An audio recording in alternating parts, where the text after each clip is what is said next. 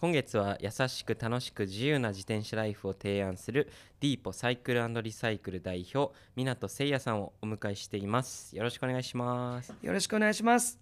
えー今回が最終回となってしまいましたが、えー本当にあの最初はねその自転車の話から始まりもうねもうなんかねもうありすぎてだんだん話せば話すほど正体が分からなくなっていくというね 感じなんですけどあのお祭りをやられていたりとかあのマップを作られていたりとかね。僕あのそうですね。中学生たちを対象にしたこう学びの場っていうので考えてるかお前らっていうのであ自分も含めて俺たちは考えてるのかっていうのを含めて Think っていう名前で。はいはいはいはい。はい。そんなことをやっています。あじゃあそれの話をちょっといろいろ聞きたいんですけど、はい。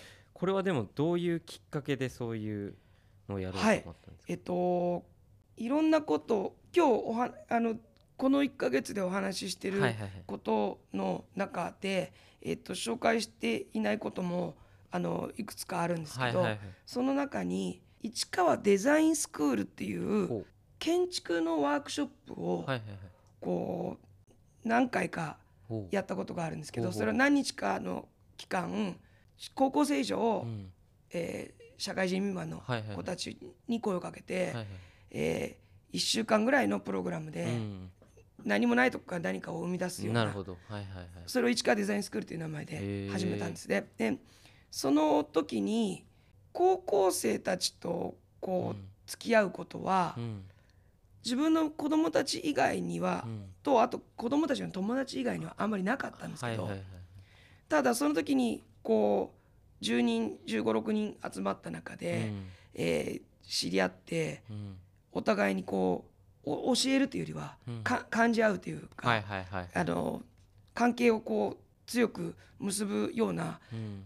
ことを経験できたはいはい。ことで、うん。なんかこう教育うん教育というとおこがましいですけど、うん。何か僕たちが助けてあげれるようなことがあれば、伝えてあげたいななんて思って、でまあ娘が23になる年のあの長女と次女が、えー今年21になるのと、うん。あと一番下に息子がいて、はい。そいつは15人中3なんですね。で中学生の間に、うん。あのうち子供たちが一人も塾に行かなかったので、塾っていうものに対してこう僕自体があんまりこう信用していなない気持ちがあったんですけど、うん。だ勉強だけを教えることに対してはうん。よくわからないんですけど、でもその世代の子たちうにん。何やったっていいんだよっていうふうに、うんこう背中を押してあげられるようなことがうんできないかなって思って、それはその市川デザインスクールでうん。高校生たちとか10代15161718、9 20ぐらいの子とすげえ仲良くなれたので、それがあのすごくこの Think っていうのにはいはいはい。影響してるんですけど、へで今中学生のその子たちには世界中の同世代の子たちがはいはいはいどんなことをしてたり、うん。どんなことに興味を持ってるか、はいはいはい。例えばリンダ・リンダズがうん。こんなことをやってるとかっていう動画を見せてあげたりとか、はいはいはいはい。えー自転車でいうとうん。バイスクルバイスクルフバイスクルフィルムフェスティバルっていううん自転車に特化した映画祭っていうのがあるんですけど、えっと今年もあ去年も、えー10月ぐらいにやったんですけど、うん。ニューヨークからスタートした、えー毎年毎年世界中で、うん。えーもう20年以上やってるフェスティバルがあって、でそういうのをみんなに見せてあげて、はいはいはい。そこから何を感じられるか自分でオリジナルのアイデアを感じること、それから表現すること、はいはいはいはい。で誰かの意見を、うん。その存在を認めてあげることっていうのを、はいはい。はいはいその3つを一応基本に。素晴らしいですね。それをやってます今、えー。はいそれ1年やりやりました。それ本当に全部あれですよね。日本の義務教育で教えてもらえないことですもんねそうですね。やっぱあのオリジナルの意見をうん。なかなか認められてもらえないとか、うん。うん。そういうのはあのアホだなと思って、うん。好きにやれよっていうのを みんなにいやなんかね本当にねこう生まれてきた時って人間って本当にもう完璧というかええ。全部を持って生まれてくるじゃないですか、えで本当にたくさんの感情と、ええ。なんか全部をこうピュアに受け止める度量と、ええ。でそれがやっぱりこう社会にねこうだんだんこうはまっていくことによって、えやっぱりこうだんだんこう失っていくものって大きいと思うんですよね。自信がなくなったりとかなんかこうじゃあ例えば中学校に入って義務教育だったりとかまあこうやこうやって生きていかないといけないんだよとかこういうふうにしないといけないんだよ服はこうやって着るんだよとかこういうふうに話すんだよみたいな、うん。でそういうところでねそういうなんかこういいんだよってこうね背中を押して全部こう抱きしめてくれるみたいな、うん。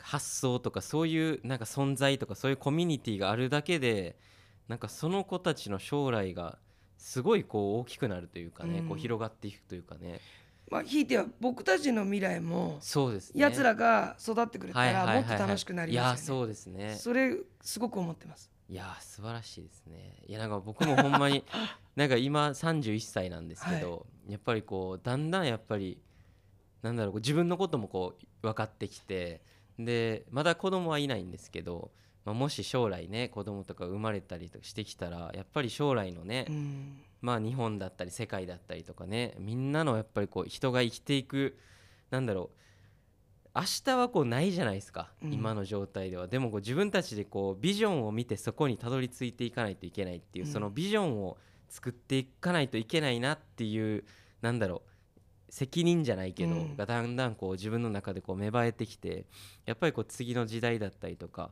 生まれてくるね新しい命だったりにこう精一杯生きてほしいなみたいなね。そういう意味では本当ミュージシャンっていうかアーティストの皆さんは責任ありますよね。そうなんです。よ本当にそうなんですよね。なんかねやっぱりこうマイクっていうのが俺はすごいそうなんかなと思うんですけど、うん。人の声を大きくする機械じゃないですうか、で最初はマイクやったと思うんですけどそれが今は例えばじゃあインターネットだったりとか、うん。ツイッターとかフェイスブックとかってやっぱりそうじゃないですか、マイクみたいなもんだと思うんですよね、うん書いたものだとか撮ったものだとか、うん。そういうものがすごい大きくなっていろんな人にこう知れ渡ったりするって、うん。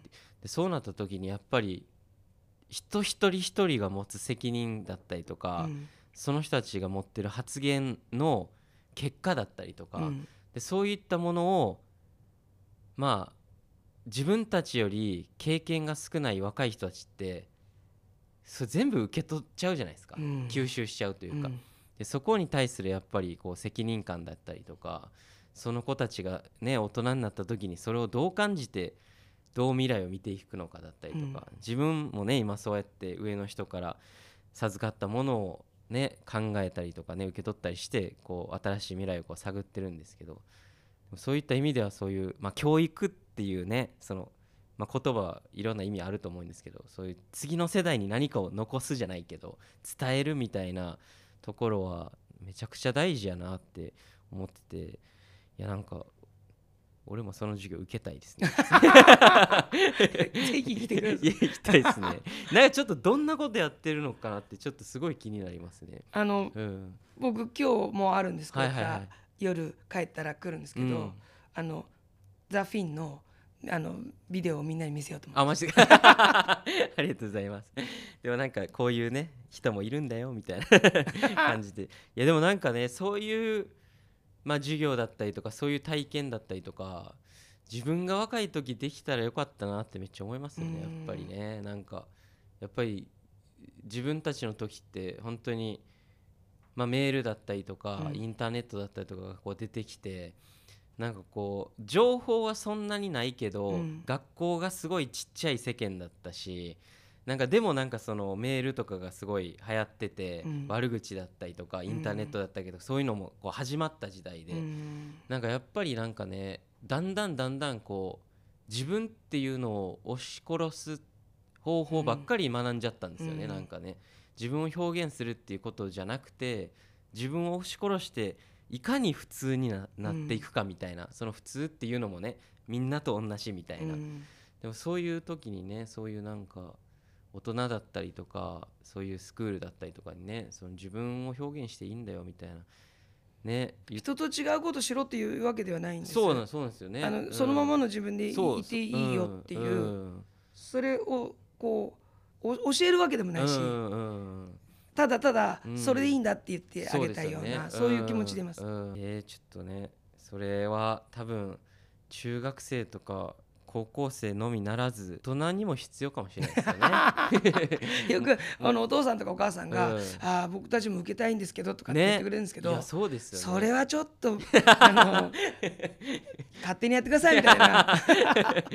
いやでも本当にでも思いますけどね東京とかやっぱりいるとうん。人も多いしね僕はねミュージシャンっていう人生でその例えば会社とかそういうものからはすごい遠い人生を歩んでますけど、すごい大きい会社に入ったりとか、うん。すごいやっぱりね月曜日から金曜日まで毎日働いてそういうある一定の価値観の中で、うん。こう生きる術を学んでそこでこうずっと戦っていくってすごい大変やし大事なことやとは思うんですけど、うん。それだけじゃないっていうのもやっぱりあるじゃないですか。はい。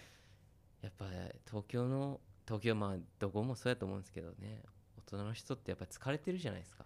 疲れてでしょうねきっと、ね だからそういう意味でもこうね自転車乗ったりとか、うん。なんかそういうねこうか違う考え方を学んだりとか、うん。知らないとこに行ったりとかねみんなしてほしいなっていうちょっと勝手な感想になっちゃってるんですけど。いいや僕でもなんか100%あの同意します。やー、はい。もうなんかねちょっとそういうスクールみたいな僕も行きたいですね。もう大人なんですけど。なんかその大人用のやつとかあったら面白いですけどねちょっと検討して みようかな。こんなふうに言っていただけるんだったら。いやなんはい。か求めてる人多いと思いますけどね そういうの。それこそさっきの幅グってモテアターの時はいはいはいにはい。あのワークショップも皆さんあやってるんやられるんでですね。あワークショップでもしましょうか。あなんかちょっと考えてい。いですね。